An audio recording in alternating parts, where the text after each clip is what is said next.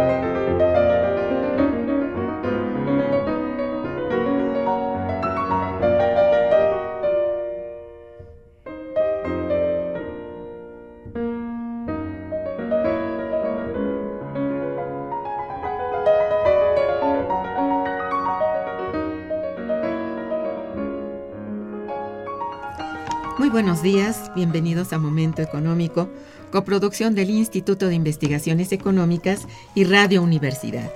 Les saluda Irma Manrique, investigadora del Instituto de Investigaciones Económicas, hoy jueves 18 de febrero de 2016. El tema que abordaremos este día es el costo de la mano de obra en la industria automotriz y sus estrategias productivas. Para ello, contamos con la valiosa presencia de las doctoras María Luisa González Marín, bienvenida, y la doctora Lourdes Álvarez Medina. Bienvenida, Lourdes. Gracias. Nuestros teléfonos en el estudio son 55 36 89 89 con dos líneas. Para comunicarse desde el interior de la República, el teléfono LADA sin costo 01800 505 26 88. La dirección de correo electrónico para que nos manden sus mensajes es una sola palabra, momentoeconómico arroba unam.mx. De nuestras eh, invitadas. Eh, María Luisa González Marín es doctora en estudios latinoamericanos por la Facultad de Ciencias Políticas y Sociales y egresada de la Facultad de Economía de la UNAM es investigadora del Instituto de Investigaciones Económicas de la UNAM y miembro del, y miembro del Sistema Nacional de Investigadores. Sus líneas de investigación y grupos de trabajo han sido costo de los salarios en la industria automotriz en México, 1990-2011, empresarios migrantes mexicanos en Estados Unidos, impacto de las maquiladoras y las transnacionales en el crecimiento de la industria manufacturera en México, 1990-2011, empleo femenino en el sector servicios, mujeres empleadas en la banca. Entre sus publicaciones podemos destacar el costo de la mano de obra en la industria automotriz y sus estrategias productivas de reciente publicación y que presentamos a ustedes el día de hoy y globalización y dinamismo manufacturero, México y otros países emergentes, UNAM, Instituto de Investigaciones Económicas, que es una publicación de 2012. María de Lourdes Álvarez Medina realizó sus estudios en la Facultad de Contaduría y Administración de la Universidad Nacional Autónoma de México y posteriormente llevó a cabo una estancia postdoctoral en el Institut Fédératif de Recherche sur la Dynamique Economic en Burdeos, Francia, en donde estudió la reconfiguración de la industria del automóvil. Actualmente trabaja en la División de Investigación de la Facultad de Contaduría y Administración de, la, de nuestra universidad. Es miembro de la Red de Innovación y Trabajo en la Industria Automotriz Mexicana y del Groupe d'études de Recherche Permanente sur l'Industrie eh, les salariés de automóvil. Ah, en. Eh, algunas de sus publicaciones son eh, El auge de la industria automotriz en México en el siglo XXI, Reestructuración y Catching Up. Eh, rueda, perdón, la industria automotriz en época de crisis, efectos económicos, financieros y sociales, y algunos capítulos y artículos recientes como las importaciones chinas y su impacto en el mercado de autopartes de repuesto mexicano. Bien, nuestras invitadas del día de hoy se encuentran con nosotros porque vienen a compartir su más reciente libro, el que estábamos mm, precisamente mencionando, el costo de la mano de obra en la industria automotriz y sus estrategias productivas, el cual es resultado, tengo entendido, de un colectivo de expertos investigadores que abordan los problemas esenciales del modelo de industrialización orientado a la exportación. Para entrar en materia, pues le pido a Marisa, a María Luisa González, eh, este comience por hablarnos en general, como siempre les pedimos, del objetivo central de esta obra, de su estructura y, bueno, algunos de los principales temas que aborda. Por favor, María Luisa. muchas gracias por la invitación.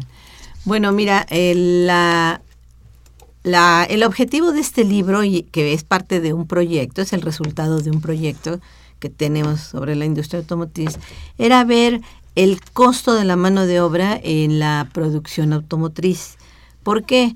Porque se hablaba de que ya el costo de la mano de obra no tiene eh, una gran importancia, porque es un, sector muy pequeño el que abarca, un porcentaje muy pequeño, y que entonces no tenía eh, importancia para la empresa el, el problema de la mano de obra, ¿no? Es el costo de la mano de obra. Y nosotros en este libro, nuestro propósito fundamental, bueno, es mostrar que sí es importante el costo de la mano de obra y que no podemos hacerlo a un lado como que se supone que querían hacerlo para no tomar en cuenta nada, nada de esos o muy poquito. Entonces, aquí ya estamos viendo que en este libro, la mano de obra ha ido en disminuyendo, que era también otro de nuestros objetivos, ver cómo eh, mucho del auge de la industria automotriz en México se debe a una producción más barata. ¿Por qué? Porque una de las partes de ese costo esta es un costo muy más bajo que lo que es lo que tienen las empresas en otros países. Por relativamente menor, claro. Claro, relativamente menor. Allá les cuesta bastante, digamos, un 60 más o más por ciento que lo que nos que lo que les cuesta aquí en México. Entonces, eso es algo que yo creo que el libro sí cumple más o menos con su misión en ese punto pero no nos podíamos quedar nada más en el puro costo. Entonces, hay varios artículos, bueno, varios capítulos en el libro que abordan cuestiones más generales como la inversión extranjera, una comparación también hay del salario que se paga en México en las industrias, bueno, que están establecidas aquí en México, automotrices, y lo que se paga en Estados Unidos y en otros países, ¿no? Y cómo también se analiza en el libro cómo se han transformado la distribución a nivel geográfico de la industria automotriz y cómo la parte que corresponde al Telecan frente a la producción mundial ha disminuido. Ha disminuido Europa, bueno, la comunidad, este, la unidad europea, y ha este, disminuido los países que su producción, los países como institución, digamos, como grupo, han, ha disminuido todo lo de los países que, con, que pertenecen al Telecan. Entonces, ¿qué es lo que ha crecido? Asia.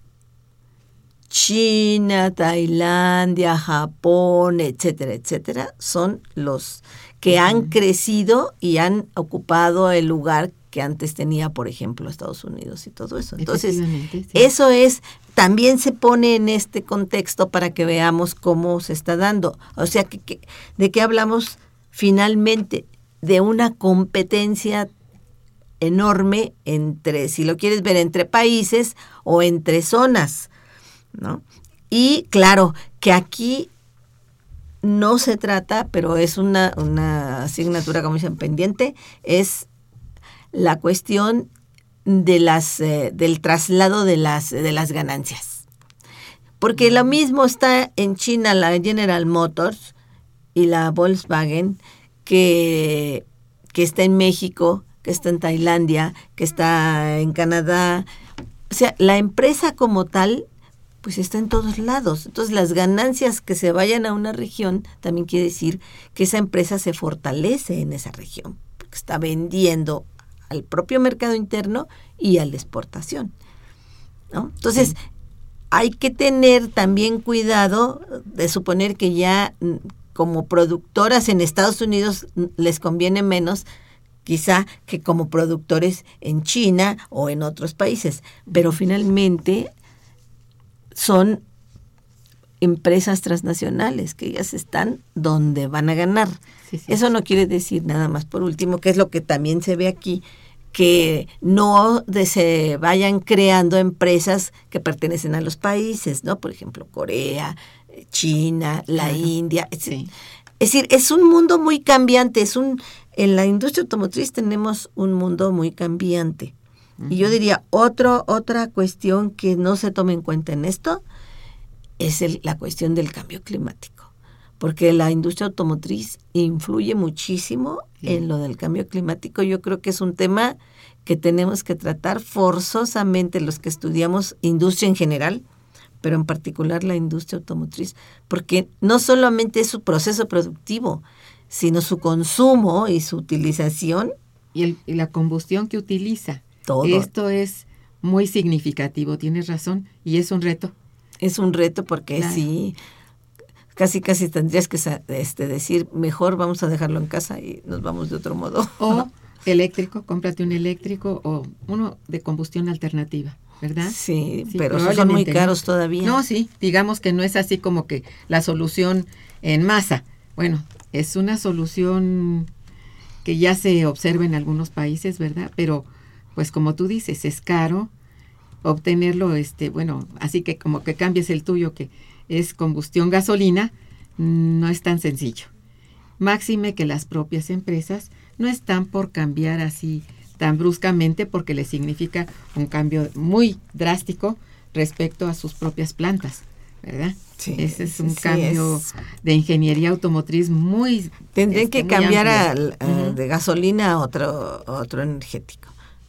Pero no es solamente eso, es también que tiene que estar las ciudades y las, los países todos este, con eh, pavimentados para que pueda circular un coche y eso, eso implica que no hay, este, que el agua no penetra y no se, este. En la medida que hay, en que hay menos tierra laborable, ¿verdad? Y más pavimento. Los mantos freáticos no se llenan de agua. En fin, todo es un problema eh, general. Mundial, claro. Mundial, sí. Bueno, uno de los aportes, creo yo, pues principales de este libro es justamente el que pone de manifiesto la importancia de los salarios, como tú has dicho, ¿no?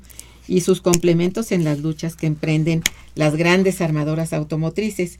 Ahí les pido a ambas, eh, la que quiera participar, que hablen sobre esta problemática, digamos, ya fue de, en cierto modo abordada aquí hace un momento por por María Luisa González. Pero, a ver, eh, ¿por qué razón el IDUE advierte que la industria se encuentra en proceso constante de reestructuración? Es decir, ¿cómo ha sido este proceso, eh, Lourdes? Eh, buenos días y muchas gracias por la invitación a la doctora Manrique. Bienvenida. Este, sí, me preguntan que que por qué se advierte que la industria se encuentra en un proceso constante de reestructuración, pues tiene que ver como con su proceso histórico. Cuando empiezan a aparecer las empresas, por ejemplo en los Estados Unidos, están regadas por todas las partes del norte, pero cuesta mucho dinero estar transportando los materiales para construir los automóviles y luego distribuirlos en todo el mercado. Entonces se van aglomerando en el noreste de los Estados Unidos y en el sur de Canadá. Se acomoda toda la industria alrededor de los grandes lagos. Pero conforme ah, tienen una gran producción, tienen que exportar los productos a otras partes, entonces se van internacionalizando primero eh, con la exportación y después con eh, em, eh, la inversión extranjera. ese es un primer gran cambio. Entonces eso da pie a una reestructuración todo este nuevo entorno, las tecnologías, las nuevas estrategias de las empresas, la regulación ambiental, la de seguridad, la va obligando a que se vaya transformando todo el tiempo. Por eso es que está siempre en un proceso de reestructuración y desde luego de competencia. Digamos que la localización tiene un significado fuerte o no en este terreno. Sí, claro, porque tú cambias, tú ubicas tus plantas cerca de los mercados que crecen. Claro. Eh, porque es eh, como bajas los costos eh, de transporte. Y luego las nuevas tecnologías te dan oportunidad de ubicar, de dispersar tu producción por el mundo y entonces bajas los costos aprovechando las ventajas comparativas de los países. Y como puedes controlarlo todo a través de tecnologías de la información, pues no tienes tantos problemas.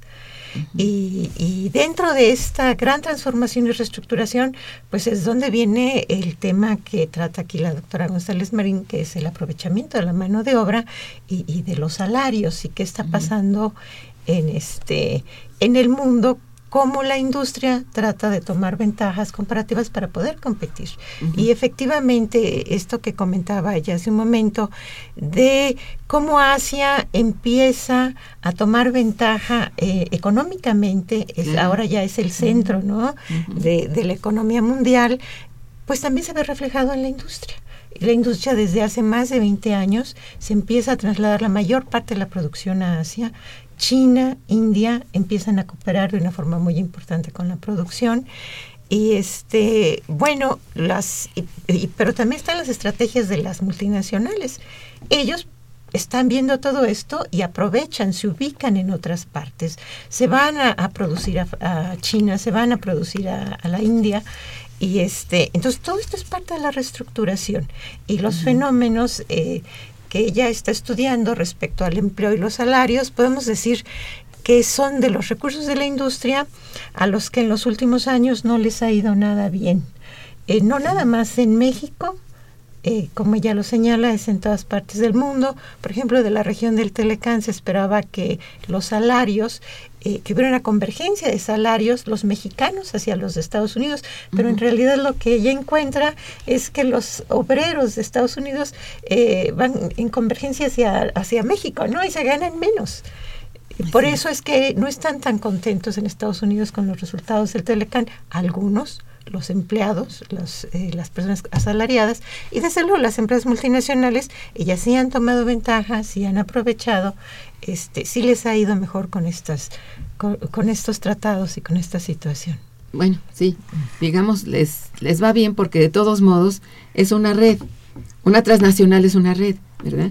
Y, y desde luego va a transferir recursos, y en este caso recursos humanos, hacia donde, bueno, es más barato, por supuesto, donde el salario está más abatido y donde, pues normalmente son muchos los obreros, donde la población es densa, por ejemplo, ahora esta eh, competencia, esta competitividad que tiene Asia es precisamente por, eh, bueno, tiene una densidad de población, lo sabemos desde siempre, muy, muy grande. Entonces, estos vienen a ser el, lo que mueve la balanza y la reestructuración de que estás hablando, justamente, ¿no? Es un, una problemática que se resuelve dentro de la misma estrategia de la transnacional ya sea en una parte o en otra, dependiendo de dónde los costos de la mano de obra son más bajos, porque hay que decir también que entre los costos de una empresa, el que más pesa es justamente la mano de obra. Entonces, pues ahí se van compensando y van teniendo éxito desde el punto de vista de, de, más ganancias, mayores utilidades, ¿verdad? Pero no significa también esto bueno para el trabajador, para el, sobre todo el obrero. Pues naturalmente que no. Aunque si vamos a comparar, no sé, eh, más bien sería de poderes adquisitivos entre cada país, no lo sé, esto les corresponde estudiarlo a ustedes, ¿no? Pero es así en, en forma macro, lo que se ve es esta conveniencia de las grandes, de los grandes empresas transnacionales, que son justamente las industrias automotrices, todas las marcas son enormes. Entonces, si están buscando, bueno, pues por supuesto donde hay más ventaja, ventaja comparativa y competitiva, las dos. Entonces esto, pues sí, este, hace que la industria tenga sus, sus cambios, ¿verdad? Aparentemente que hay que, bueno, empezar a, a pensar qué hacer con esa estrategia, cómo sustituir una u otra en cada país, porque esto va a pesar en las balanzas de pagos de cada uno de ellos, ¿no? Entonces, pienso que por ahí va la cosa. ¿Es así, Marisa? Pues sí, mira, yo creo que lo que estamos viendo ahorita es, pues no es un secreto para nadie, ¿no? De que los salarios en todos los países han bajado. Sí. Que se han quitado prestaciones, que se han, este, este, prolongado las jornadas, que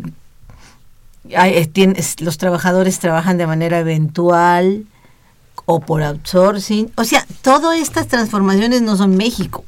No, son, son reformas estructurales mundiales. ¿sí? Mundiales. Ajá. Y claro, eh, eh, hay países donde pues se puede hacer más cosas, porque aquí también, y es un elemento que también se trata en el trabajo, que es el problema de los sindicatos. De la, de la, los sindicatos tienen aquí un papel muy importante porque si dejan pasar todo, la empresa se va. Sigue más y pide más y pide más y reducción de vacaciones y reducción de esto y reducción de aquello. Claro. Y si los sindicatos van cediendo. ¿Qué es el hecho? ¿Qué es el hecho? Entonces, uh -huh. pues ellos van ganando. Hay, pero hay países donde se detiene hasta cierto punto, ¿no? Sí hacen algunas reformas y se quedan no están como yo diría como Estados Unidos porque sus propias leyes desde que nació ya ves que lo vimos la otra vez está, son leyes que protegen mucho a la iniciativa privada a los patrones a los empleadores sí. frente a los trabajadores Siempre. entonces uh -huh. eso ya te da ahí una un pie para que tú pienses si esta potencia de tal está haciendo todas estas reformas para digamos, para quitarles prestaciones a los trabajadores y sobre todo de la industria automotriz. Eso es, eso fue muy terrible en Estados Unidos, en Canadá, ya no digamos en México, ¿verdad? Aquí, Pero campeonísimos. En sí, él estaba viendo un librito que era que decía que la mayoría de los sindicatos en México y no solamente sindicatos de pequeñas empresas o cosas así, sino sindicatos de grandes empresas, son sindicatos de protección. O sea que no tienen sindicato, de hecho, pero figura una, bueno. una apariencia de que tienen sindicato. Entonces, esta, esto que está pasando es parte también de lo que llaman esa reestructuración. Como decía Lulu, son para todos, ¿no? Pues digo, las, el, la, el traslado de la producción a otros países, etcétera, etcétera, es parte de esa reestructuración, de ese movimiento que están, otros investigadores lo llaman de otro, de otro modo, pero ahí está los salarios, los sindicatos y mm. el desempleo, que son tres factores súper importantes para, para saber cómo le va a la clase obrera, yo diría, o a los trabajadores. Y este eso a mí me parece pues que sí habrá mucha tecnología y todo lo que tú quieras, pero en vez de estar mejor estamos peor. Bueno, sí. y eso decir. eso es lo, no es que esté uno contra la tecnología. Yo diría que es las leyes del capitalismo. Así es. Ni modo. Y esa situación eso que, que a veces parece, por, por lo que tú decías, parece como que no se entiende. Bueno, ¿cómo es posible que teniendo más este productos hechos en menos horas, con tecnología más avanzada, con toda una serie de facilidades para el trabajo y todo, la, gente trabaja más horas. Bueno, los que se emplean trabajan más. sí. Esto está perfectamente Y aparte de eso, no les llega a ellos mucho de esa tecnología. Así es. Sí. Y, y aparte de todo eso, este, estás ¿cómo te diré? Con el Jesús en la boca, como dicen, ¿no? Esperando a ver a qué horas te toca a ti que te corran.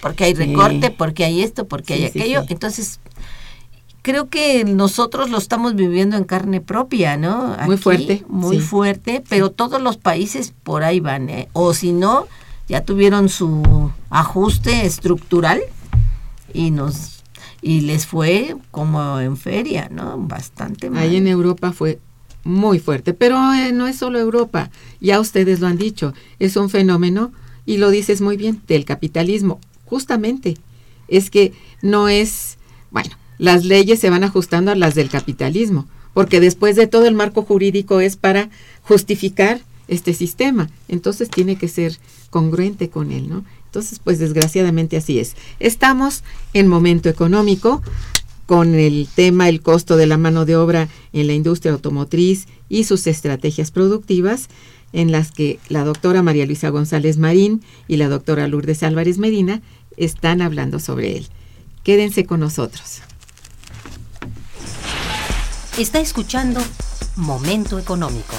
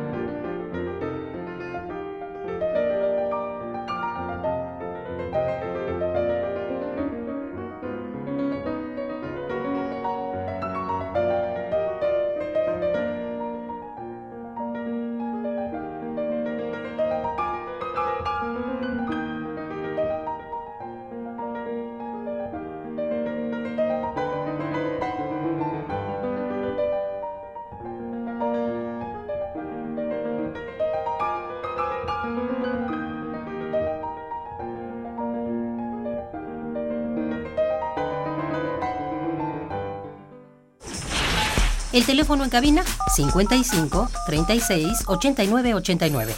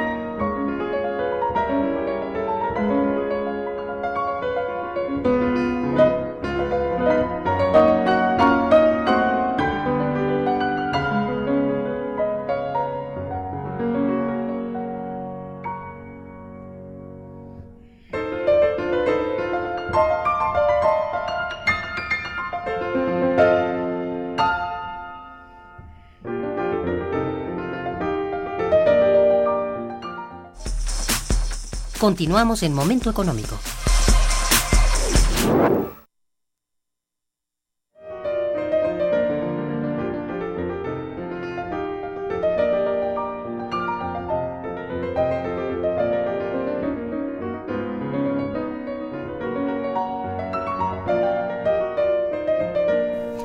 Muy bien, ahorita por lo que han ustedes planteado, me parece que se plantea una tremenda paradoja por lo mismo, de ese empobrecimiento paulatino que va teniendo el trabajador, estamos hablando solo de la industria automotriz, vale para todo el, todos los sectores productivos, pero aquí es muy, muy notable hoy que la industria automotriz es tan importante. Precisamente para México es muy importante porque es una de las grandes exportadoras y es la, la más importante en este momento en, en este país.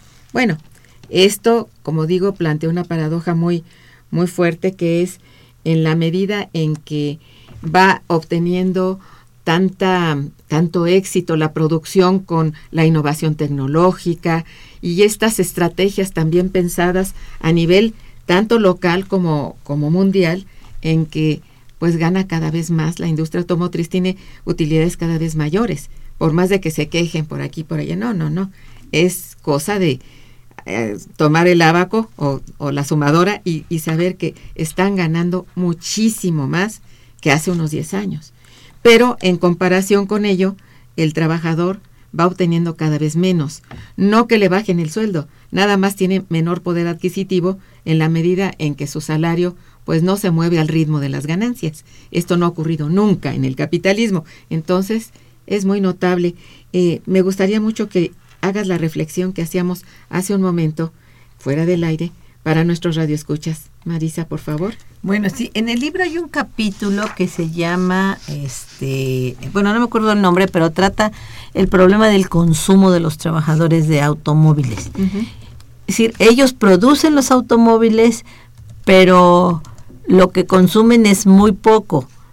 ¿no? de automóviles. Sí, hay, obviamente hay trabajadores que tienen automóvil, pero lo que se estaba viendo, en, en, lo que se ve en este trabajo, es de que el consumo es menor.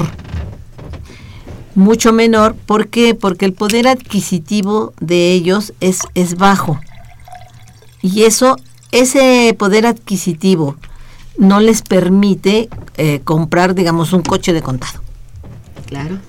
Tienen que entrar al crédito, pero muchas veces ellos no son sujetos de crédito. Ajá. ¿Por qué? Porque ganan poco, porque su salario no da para meterte a, una, a un crédito bancario para... Entonces lo que ellos consumen es este coches usados cuando pueden, coches usados o coches que de esos que les llaman chocolates que se traen de Estados Unidos y que los usan aquí que también tienen es un caso estamos hablando de un caso específico de este país de sí México. De, de, México entonces esto es lo que también se trata se, se intenta tratar en el libro es decir, el productor de X cosa no puede ser su no puede ser así eh, en directo una eh, como su consu el consumidor de esa producción. Estás hablando del que el que, el que fabrica, pone, el que pone la mano de obra, que es el que realmente sí, pone su trabajo. Sí, uh -huh. el trabajador produce X, está trabaja ahí y finalmente ahí sale un auto nuevo. Uh -huh. Eso no lo puede consumir él, él porque no tiene la capacidad de adquisitiva para poder comprárselo. Y es un poco lo que se ve en, una, en uno de estos trabajos, eh, trabajos de esa incapacidad de, de, consumir lo que, que es también propio de una ley capitalista, ¿no? Lo que efectivamente es la ley del capitalismo. Ahí está inmerso y para poder comprarlo tiene que meterse al sistema financiero. Pero como está ahorita el sistema financiero, que han estado reduciendo y que y encarecen demasiado el crédito, porque la proporción entre lo que tú pagas por una deuda y lo que te paga el banco por un depósito es enorme. Claro. Entonces, la brecha. La brecha es, entonces esto es algo que sí conviene este también como que es más que conviene es una contradicción del capital porque a, a él como como productor digamos o como dueño de la empresa o dueños de las empresas que producen muchos automóviles, les conviene que la gente los consuma, sea quien sea. Pero como productor individual, por decir, bueno, no le conviene que sus trabajadores ganen mucho, aunque puedan consumir un coche. Si esa contradicción en la que se vive en permanencia es algo que tiene que ver con la, con la producción de la ganancia. Sí, lo que decíamos hace un momento. Esa- es esa paradoja a la que me refería. Sí, a- Sí, esa cuestión de que, y ahí, pues a- al no poder consumir, hay la posibilidad, como decía Marx, de la crisis. Así es. Y estamos en una crisis. ¿Eh? Pero siempre, mira, hay formas en que van resolviendo esto. Las estrategias son infinitas, sobre todo para el capital. Ve tú esto. Cambian, por ejemplo, los modelos, lo que realmente, a lo que le dan énfasis realmente es, si no se vende eh, masivamente, bueno, vamos a producir eh, selectivamente. Y esto es lo que hacen. Por ejemplo, se producen pues mucho menos de lujo, ¿verdad? Los de lujo son hasta por catálogo, se venden por catálogo, pero con la venta de, vamos a decir, es una cosa que invento ahorita, 100 automóviles de lujo ganan mucho más que vendiendo, vamos, eh, mil para, para un, un auto económico. Esto ya saben que es de largo plazo, ahí entra en funciones también otro tipo de, de empresario que es el, el dueño de un banco, que es el que va a dar el crédito cuando lo da. Entonces ese va a tener una ganancia enorme porque con el interés que le va a cobrar al, al, al, al, este, al que entra en crédito, ¿verdad? Entonces con eso se repone 10 veces también. Pero esto no ya no es del, del que produce el auto. El que produce el auto produce 10 selectivamente. Eh, y eso le deja muchísima ganancia. De ahí que no esté produciendo así como que muy contento masivamente este autos baratos. Que decir auto barato aquí en México, pues ni tanto, ¿verdad? Ya no son ningunos a la Bueno, altura pero- de casi nadie, ¿no? El productor tendría que, si quiere vender, este, obtener una ganancia muy grande con, con este, con autos baratos, tendría que producir muchos autos para que cada auto ten- se vaya a producir en menos horas, porque las horas son lo que está midiendo el valor Y el costo del coche. De hecho, lo hace. Lo hace. Sí. Pero ya viste que con el toyotismo y con todas esas cosas que se vinieron, parecía como que la, eh, la producción de automóviles estaba planificada de manera casi como una como una planificación socialista, ¿no? ¿Cuál es la demanda que tenemos? Producimos exactamente los coches. del- No era cierto. Eso se vio. Porque en ese caso frenas muchísimas cosas. Frenas el, el- el desarrollo tecnológico, frenas este muchas más cosas, ¿no? Sobre todo el desarrollo tecnológico y entonces reduces la producción y al capitalista no le conviene reducir su producción. Eso que eso que tú decías de los autos de lujo que son casi te los hacen a, A mano, Ajá. además casi te los hacen a mano, Ajá, ¿no? El sí. Rolls Royce y todos esos que casi son a mano. Tienen muchísimas horas de trabajo. Sí, claro. Y como son especialistas y son para gente de superlujo, mano de obra calificada. Dicen que, lo, que Sí, hasta lo venden. los... Sí los venden, pero es un mercado pequeño. Y ahí hay mucho Pero mira, trabajo. el mercado sí se va a reducir. Eso es lo que pasa con la crisis. ¿eh? Para resolver la crisis van a hacer este esta venta selectiva. No van a dejar que se les acumulen en inventarios. Por supuesto que ya ocurrió con las crisis anteriores. Aprenden de allí y ya no van a dejar que se acumulen. No van a producir tantos para la gente que no va pues hacer la demanda que están esperando. ¿Por qué? Porque está empobrecido el, el que todos necesitamos un automóvil en cierto momento, sí, pero no todos pueden comprarlo. Entonces, midiendo eso, bueno, los vendemos, este año será venta de lujo. Y ve cómo ahora la venta de lujo es muy alta. En México es enorme. Pareciera que son unos cuantos. No, se venden mucho las, las firmas, estas, los, las marcas muy caras, ¿verdad? Como el Audi y eso. Hasta jaguares, dice uno. Bueno, son armadoras, pero de todos modos, aquí no se veía casi de ese tipo de, de venta. Ahora está creciendo. ¿eh? Sí, porque con la di- mala distribución del ingreso, pues sí, Efectivamente, eso es hay, una, hay eso un es todo. consumo. Eso es todo. Hay un Entonces, consumo del automóvil, pero de todos modos, también la masa. La masa de ganancias es importante. Así es. Porque la producción de automóviles ha subido, bueno, tiene sus subidas y sus bajadas dependiendo de la crisis, ¿no? Pero bueno, ahí este, eso es importante. Y tiene que ver con el consumo también. O sea, es una relación ahí importante. Si no se consume, pues aunque tengas muchas ganancias, en, la, mar- en, la, en el auto ahí está, pero no lo conviertes en dinero, ¿no? Claro que vamos a decir que realmente las crisis se van a producir en cierto momento del proceso de producción, en el proceso económico, digamos, cuando no es en, en el, digamos, en la parte de la producción, es en la de distribución. Y es ahí donde hoy se pone mucho énfasis. Digamos que en eso están como águilas los productores, Sí. los empresarios, las transnacionales particularmente, y el- el- la industria automotriz es más bien de transnacionales. Entonces, bueno, en México ha florecido esto y según esto nos va muy bien porque da mucho empleo. Y ahí tú has dicho ya claramente, ¿cómo no? No es así nada más que automáticamente dan mucho empleo. No. Tú has dicho también, cada vez se busca más calificado al trabajador. Y esto no es el caso de México. La falta de capacidad para llegar a tener un empleo en una automotriz se nota hoy mucho. Eh, entonces, bueno, los, los problemas se multiplican, pero para el que va a trabajar, para el trabajador, para el obrero, no para el, el dueño de los medios de producción, en este caso, como se dice en economía política. No, él encontrará la estrategia y la encuentra Sí, para pues sí. que esto de todos modos florezca. ¿No es cierto, Lourdes? Así es, ¿no? Bien, hay varias llamadas de nuestros radioescuchas que quisiera yo, por lo pronto, eh, agradecer y, bueno, en la medida de lo posible, que ustedes también intervengan para eh, darles una respuesta. Javier Guerra, quien felicita a las invitadas y al programa, dice, ¿a dónde se van las utilidades que tienen las automotrices?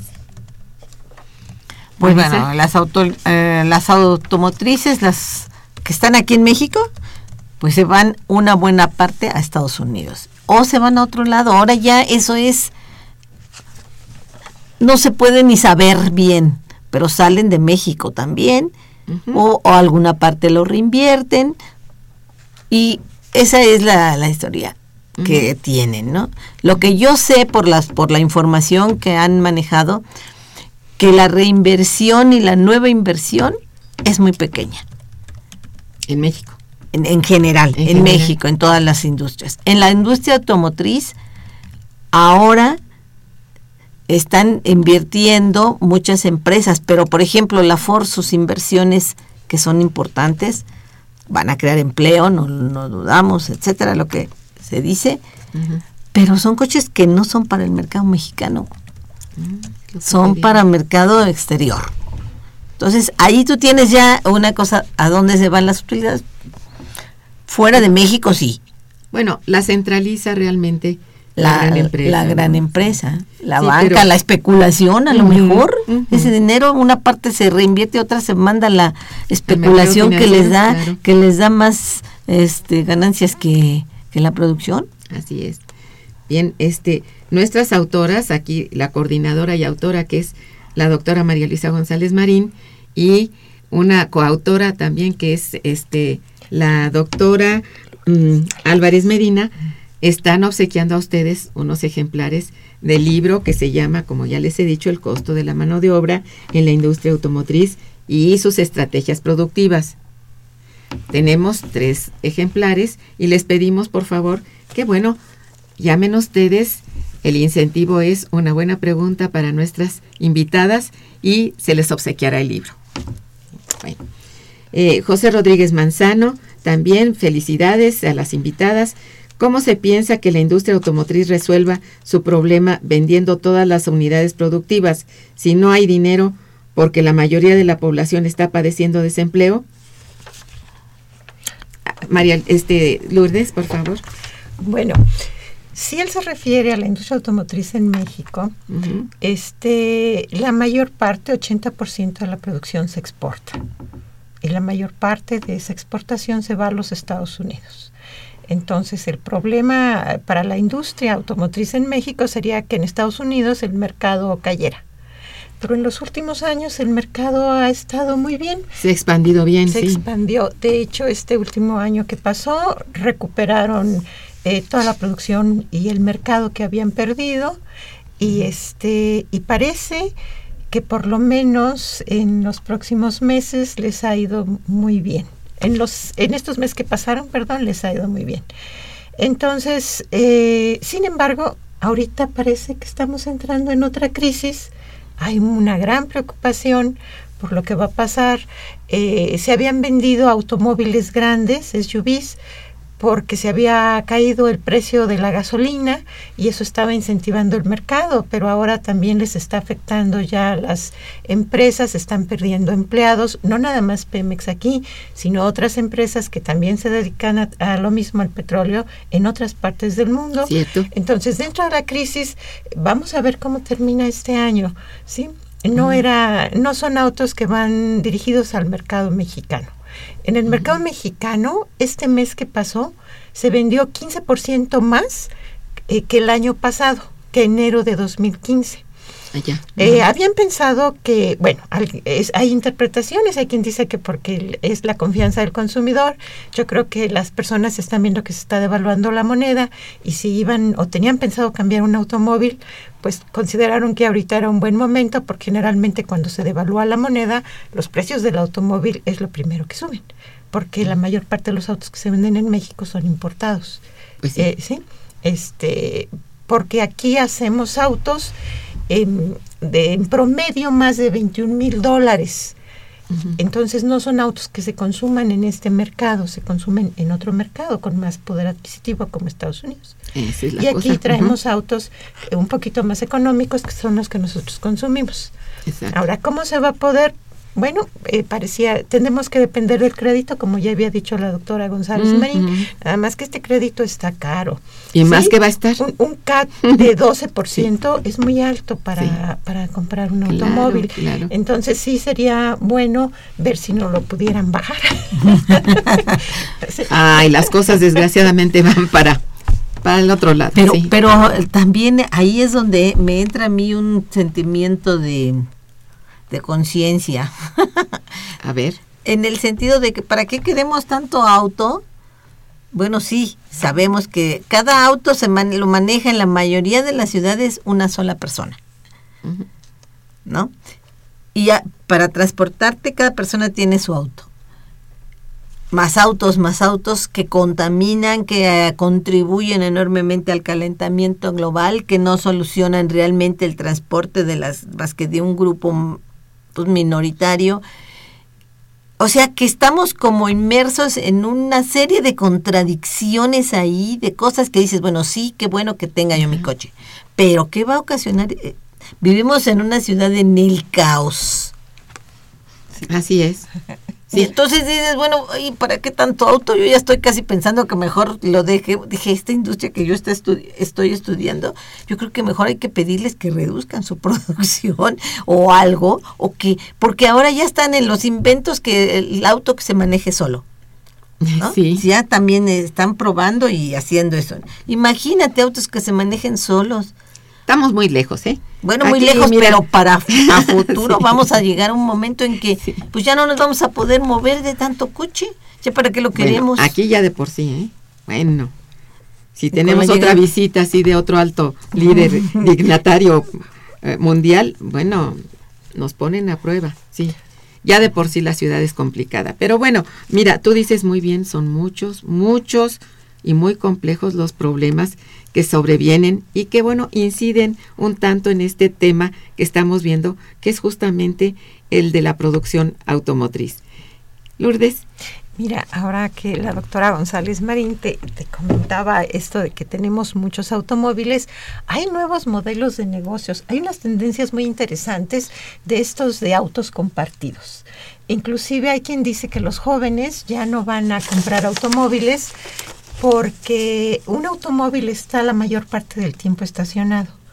Y, y precisamente como no tienen eh, mucho dinero, prefieren utilizar autos compartidos o estos nuevos como Uber, en que les llamas y aparecen en el momento en el que los necesitas Uber y ya Pool, los subes, ajá, los, los utilizas menos. Este, vienen Sí, hay muchas tendencias y hay muchas empresas que están copiando. También hay formas ya de conseguir eh, viajes. Por ejemplo, te puedes ir a Querétaro y a través de Internet hay aplicaciones en las que consigues compañeros con los que compartes gastos y compartes muchas cosas. La sociedad se mueve. Pero sí es cierto que hay un problema ambiental muy fuerte porque el automóvil es la fuente móvil que más contamina en el mundo. Sí, sí. Y han tratado de solucionarlo con esto de los autos verdes, como decía nuevas tecnologías híbridas o eléctricas o todo. Y el problema ahí todavía es que los autos son muy caros y no tenemos la infraestructura que se necesita. Efectivamente. Sí, entonces, y además, bueno, eh, eh, al final eh, esto se está tratando como que es un problema de movilidad que no le toca resolver en sí a la industria automotriz. Así es. es. es. un problema de movilidad que lo tiene que resolver pues los gobiernos, la población, sí también ellos, porque ellos también participan con sus productos, pero es un problema mucho más complejo en el que tendríamos que, participar sí, todos. Se, se, vuelve, se multiplica la, la problemática, verdaderamente, esa de la movilidad es muy compleja y no, no le toca realmente al, al, al productor. o sea, no le toca nada más en ese también le toca porque ellos son los que están este, produciendo los automóviles. Pero de momento no. 80 millones de vehículos al año. Mira, por eso te digo, las estrategias se multiplican. ¿eh? Pero las estrategias. Ya sea, sí, produce menos, pero más caro, como decía hace un momento, con productos de lujo, o se amplía, ¿verdad? Antes eran autos económicos, eso se veía por todos lados, autos pequeños. Hoy camionetas. Mm. Y si se puede, camionetones, o sea, grandísimas, ¿no? Que son más de más consumo de gasolina y desde luego de, que se requiere de muy altos ingresos para tener este mantener a un, un auto así. Bueno, entonces, bueno, sí. En esto no solamente está o implica que tengan que pensar en estrategias de producción, sino también el, en general el ciudadano tiene que pensar en estrategias de consumo bien dicen ustedes, bueno, ya no van a, usar, ya los más jóvenes pues bicicletas o comparten o usan un, un, servicio como el que han mencionado ustedes de estos autos tan eficientes, ¿verdad? En que los llamas y van, sí, pero así te cuesta también. Bueno, y dicen que menos que, que un taxi, bueno, tú no decides por un taxi, realmente si no tienes los, los recursos. Vas a tomar el, el colectivo que haya y es muy malo. En la Ciudad de México todavía no cubre las necesidades particularmente de la mayoría de la población, ¿verdad? Eso es. Las grandes eh, metrópolis como la de México, bueno, tiene un, una cantidad de gente en los márgenes que no se va a mover con automóvil propio ni con Uber. Entonces, ahí no tiene resuelto nada. No tiene ni tarjeta de crédito. No, ni, ni empleo, ¿verdad? Bueno, sí, entonces. necesitamos un buen transporte. Sí, exacto. Eso, sí. Entonces, eh, aquí la, la intervención del Estado urge y no está presente. Don Manuel Rodríguez las felicita mucho. Dice, las empresas extranjeras están trayendo gente de fuera para trabajar haciendo de lado a los trabajadores mexicanos, quienes son despedidos o colocados en puestos menores a pesar de ser personas preparadas con licenciatura y conocimiento en idiomas, ganan seis mil pesos. Dice esto el señor Rodríguez. Y con contrato este, temporal. Temporal además. Le faltó. Sí. ¿Qué, ¿Qué comentan ustedes de esto? Es cierto, ¿no? En verdad es un, te digo, se multiplica la problemática, se vuelve tan grande que aquí una buena política pública nos hace, nos urge, nos hace mucha falta. Y bueno, está, estamos como que huérfanos de políticas públicas adecuadas. Hay estudios que, que, por ejemplo, calculan el costo de la mano de obra tomando en cuenta el tiempo que el trabajador gasta en transportarse a su a su fábrica, ¿no? A su lugar de trabajo. Sí. Entonces, si tú a tu jornada de ocho horas le agregas dos horas para, para llegar a tu trabajo y luego otra, unas tres o dos horas y media para llegar a tu casa, tu jornada no es de ocho horas. Por supuesto es que mucho más.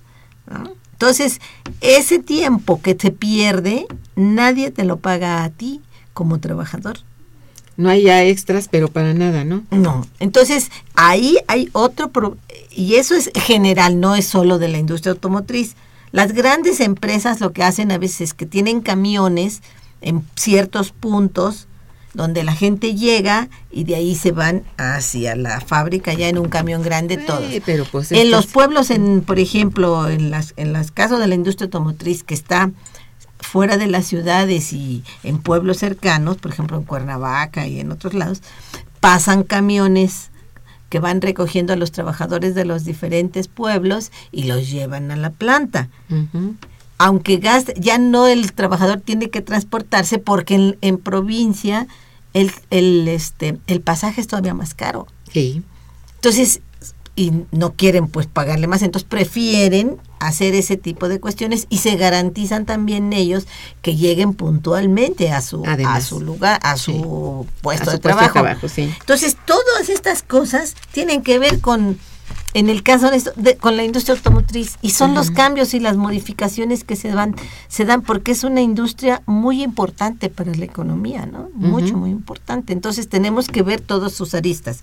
Aquí vimos unas analogía, este, medio ambiente, y cómo, por ejemplo, la- los desechos de los coches, ya cuando están viejos, contaminantes también estas cosas, las llantas. Bueno, es un es una cosa que es, es bien complejo. que es bien complejo, pero que es muy interesante porque yo digo que se pueden encontrar salidas para minorar la, el impacto hacia el calentamiento global. Yo Al creo menos que hay sí. que lo, hay que presionar. Que esto va a aumentar costos de las empresas, sí. Y van a protestar. No, ya están protestando, sí, ya se están incluso protegiendo contra ello, sí. ¿Querías agregar algo, Lourdes? Bueno, sobre un poquito sobre reciclaje automotriz. Ya que- también lo ha Ya trabajado. que tomaba este, eh, la doctora González Marín, sí, efectivamente, nosotros eh, empezamos a estudiar un poquito sobre reciclaje automotriz porque en la Unión Europea hay una regulación, la Directiva 2052, que dice que este que si tú produces un automóvil en la Unión Europea es tu obligación recogerlo y asegurarte que se recicle. Y si tú lo vendes, si lo produces o lo vendes, cualquiera de las dos, ¿no? Y entonces durante muchos años hemos visto qué es lo que pasa en México, cómo se reciclan los autos. Bueno, ya hay, hay, una, hay una iniciativa de Semarnat. El problema que tenemos con ella es que nadie la conoce o pocos la conocen y desde luego pues no la cumplen. Eh, inclusive nos han dicho que sí es un problema importante, pero como no es urgente, pues no le pueden dedicar recursos para estar, para obli- obligatoriedad, ¿no? Para estar revisando que las personas reciclen sus autos, etcétera. En- probablemente en un futuro avanzaremos, pero ese es un problema fuerte, especialmente ahora que por el calentamiento global hay tantos, este, ¿cómo se llama? Las llantas y esto que guardan agua y con el calor se van produciendo mosquitos. Ah, el famoso. Zika. Y entonces, bueno, exactamente porque el mosquito, el mosquito este que te produce el Zika y el otro el chikungunya y la otra, todos estos estos estos vectores se pueden este no los pueden transmitir y se producen en donde están los desechos y los tiraderos Eh, y sí. donde están los tiraderos automotrices. Son también. cosas ambientales Ese que es un problema redundan en la salud de la población viene, muy sí, fuerte, sí, sí. sí. Bien, sí, esto es Pues la ciudad está llena de, de coches chatarra ahí que ni los mueven ni nada y están los van desmantelando la gente le va volando cosas ahí pero pero no hay una política de que bueno está un coche que ya está que es ya chatarra de llevárselo como yo sé que existe en otros países ¿no? Sí, es que aquí la regulación Uy, hace las cosas un poco complicadas. No puedes mover el automóvil aunque esté enfrente de tu casa porque no sabes, lo abandonaron y no saben si es un crimen o no, no sé qué, y no se lo pueden llevar y entonces ahí lo, puede- lo pueden dejar 15 años, bueno, no sé, sí. mucho hasta que se ¿no? resuelve el caso toda la vida porque no, se resolvió Si hablan Entonces, ustedes sí, de desregulación, esta desregulación que entró en funciones hace tres décadas nos tiene verdaderamente boca abajo. Hay que decirlo, ¿no? En muchos aspectos. Bueno, hemos recibido muchísimas llamadas. Quiero agradecerlas por lo pronto y vamos a tratar de hacerlo muy pronto porque ya se nos acabó el tiempo. Qué pena. Bueno, doña Hilda de San Román las, las eh, este, felicita mucho. Dice, ¿en qué medida participa la robótica y la me- mecatrónica en la industria automotriz? Henry Ford en su tiempo buscó que el obrero tuviera un salario suficiente para comprar sus autos y ahora hay una política diferente. Pasa que vamos en retroceso porque ahora tienes que adquirir una deuda por años para poder adquirir un auto. Justamente lo que decía la doctora González Marín, pero ¿en qué medida mm, participa la robótica y la mecatrónica? Pues en, la robótica en todos los aspectos. Bien. Ya hay muchos robots en la industria automotriz. y han mejorado mucho ¿eh? la vida del trabajador porque todo el trabajo que es muy arduo y muy difícil lo hacen los robots. ¿eh? Ok. Este, bueno, agradecemos a Salvador Ortiz, a Emilio Reza, a Ricardo de Dios, a David Sixto y a Francisco Castillo sus llamadas. Este, nada más quiero mencionar que el señor Sixto eh, recomienda leer un libro de Enrique Dussel eh, en sus 16 tesis de economía publicadas hace dos años. Le agradecemos mucho porque efectivamente es un excelente texto en lo que se ve justamente lo que está haciendo el sistema económico, destruyendo medio ambiente y todo. Bueno, tiene mucha razón. Eh, desgraciadamente no nos alcanza el tiempo para leer las, todas las preguntas porque el tiempo nos pisó. Bien, eh, gracias a Salvador Ortiz, tiene ya un libro, Emilio Reza y Ricardo de Dios. Muy bien, pues quiero agradecer muy ampliamente a ambas especialistas en este tema, que son la doctora González Marín y la doctora Álvarez Medina por su presencia y sus, eh, bueno, estudios que son muy importantes no pierdan ustedes de vista que este libro es una edición de la UNAM y pueden ustedes conseguirla en las librerías de la UNAM, pero también en las prestigiosas que rodean, por cierto, a nuestra UNAM. Muchas gracias a todos los radioescuchas, a ellas particularmente, en los controles técnicos, gracias a Socorro Montes, en la producción a Santiago Hernández, gracias, a Araceli Martínez, gracias. Coordina y conduce Irma Manrique, quien les decía muy buen día, pero mejor fin de semana. Momento económico. Radio UNAM y el Instituto de Investigaciones Económicas presentó Momento económico.